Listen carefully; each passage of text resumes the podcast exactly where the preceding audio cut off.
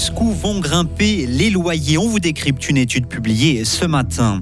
Violence dans les écoles, les enseignants demandent plus de moyens. Et enfin, piquer une tête dans le lac, oui, mais pas après quatre bières. Météo, demain bien ensoleillé euh, et chaud. Samedi et dimanche, du soleil avec euh, quelques orages, surtout en montagne. Loïc Chorderet, bonjour. Bonjour Greg, bonjour tout le monde. Les loyers continuent de grimper. Une première hausse du taux hypothécaire de référence a eu lieu au mois de juin, mais ce n'est pas fini. Une deuxième est prévue en décembre, ce qui veut donc dire probable nouvelle hausse de loyer pour avril, selon une étude de la banque Raiffeisen.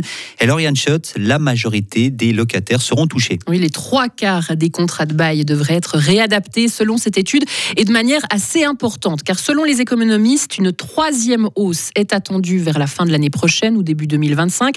Résultat, les loyers devrait grimper de 8% en tout en 2024, mais de manière temporaire, toujours d'après les experts. Cela signifie 120 francs de plus par mois pour un logement à 1500 francs, 160 pour un appartement à 2000 francs. Et l'une des solutions pour, pallier ces hausses de loyer, c'est de rééquilibrer le marché immobilier locatif en construisant de nouveaux logements d'utilité publique, par exemple, car actuellement, il n'y a pas suffisamment de logements vacants pour que les, prix restent stables. Selon les experts de la banque Raiffeisen, dès le mois prochain, d'un pour cent des logements seront vides et c'est très peu. Merci beaucoup Lauriane. Et selon l'étude de la banque Raiffeisen, il n'y a toutefois actuellement aucun signe de rebond de l'activité de construction qui pourrait donc inverser la tendance. Une redevance moins chère et moins de moyens pour la SSR. La population suisse devra voter sur le sujet. L'initiative SSR 200 francs, ça suffit à récolter plus de 128 000 signatures. Elle demande que la redevance, qui est aujourd'hui de 365 francs par ménage, tombe donc à 200 francs. La violence augmente dans les écoles. C'est l'un des messages qu'ont souligné ce matin les syndicats d'enseignants. Ils se sont réunis à Berne avant la rentrée scolaire. Une étude menée en Suisse alémanique révèle que deux enseignants sur trois ont été victimes de violences ces cinq dernières années. La Suisse romande n'est pas épargnée. Écoutez David Ray, président du syndicat des enseignants romans. Alors en Suisse romande, il y a une enquête qui a été menée dans le Jura. Les chiffres sont aussi assez inquiétants. On a plus de 56% des enseignants qui ont annoncé que sur les deux dernières années, ils avaient vécu des violences psychologiques ou physiques dans le cadre de leur fonction. D'après les retours que l'on a des autres cantons, même s'il n'y a pas encore d'enquête qui a été faite, les résultats sont un petit peu similaires. Donc on sait que cette problématique de violence est aussi présente en Suisse romande. Qu'est-ce que vous proposez de faire pour essayer euh, de diminuer cette violence envers les enseignants? Alors il y a la nécessité de faire de la prévention de façon très globale global au niveau de la violence, parce que dans le cadre scolaire, la violence n'est pas forcément que à l'égard des enseignants, mais aussi entre pairs. Donc c'est absolument important que tous les acteurs de l'école puissent prendre conscience que la violence doit disparaître de ce cadre-là. On a après aussi cette volonté d'amener un peu plus peut-être de travailleurs sociaux, ben de médiateurs dans les écoles. Il faut qu'ils soient bien présents.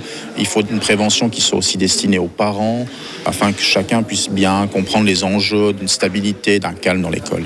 Et ce matin, les syndicats ont aussi fait le point sur la pénurie d'enseignants. La Suisse alémanique est particulièrement touchée. Une campagne nationale à ce sujet est prévue cet automne. Le soleil est de retour, vos envies de baignade peut-être aussi. Attention toutefois au risque de noyade, notamment surtout si vous vous baignez dans les lacs ou les rivières, et plus encore si vous êtes jeune. Une catégorie d'âge qui sous-estime le danger lors de la baignade. Pour Gwenaëlle Ridweg, présidente de la société de sauvetage d'Estavayer-le-Lac, cibler les jeunes avec des campagnes de prévention est donc une priorité c'est une population, surtout les hommes de 15 à 30 ans, qui sont le plus recensés en fait dans les victimes de décès de noyade.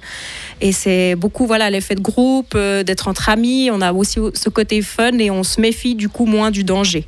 La consommation d'alcool et de drogue, c'est aussi un gros facteur de risque de mise en danger parce qu'on va être moins attentif au danger, donc on va moins le reconnaître. Et puis on sera aussi moins apte à réagir face à ce danger.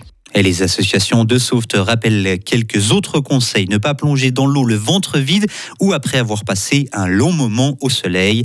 Le canton de Fribourg connaît en moyenne deux décès par noyade chaque année.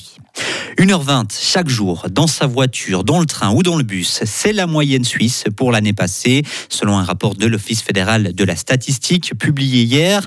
Mais pourquoi les Suisses se déplacent-ils? Eh bien, avant tout pour les loisirs, plus de 40 minutes par jour. Puis pour le travail, environ 15 minutes. Et en troisième position pour les achats. Un milliardaire français perd contre le fisc genevois. Oui, il devra bel et bien payer l'ensemble des impôts réclamés par le canton et une amende des dizaines de millions de francs au total. Une décision du tribunal fédéral tombée aujourd'hui. L'industriel avait fait fortune dans le secteur des boissons. Il est aujourd'hui âgé de 96 ans. À l'étranger, le bilan des incendies s'aggrave à Hawaï. Il se monte à au moins 36 morts. Les feux ont déjà détruit une grande partie de la ville touristique de Lahaina. L'état d'urgence a été déclaré sur l'île où maisons et commerces ont été dévorés par les flammes.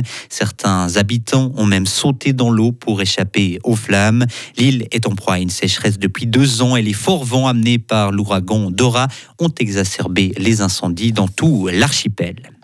La Pologne veut déployer 10 000 militaires à sa frontière avec la Biélorussie. L'annonce a été faite ce matin par le ministre de la Défense.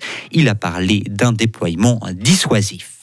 Et on termine avec un mode football et une mauvaise nouvelle pour le FC Bâle. Son capitaine Fabian Frey est touché au pied. Il s'est déchiré les ligaments mercredi à l'entraînement. Le joueur de 34 ans manquera au moins deux matchs. Retrouvez toute l'info sur frappe et frappe.ch.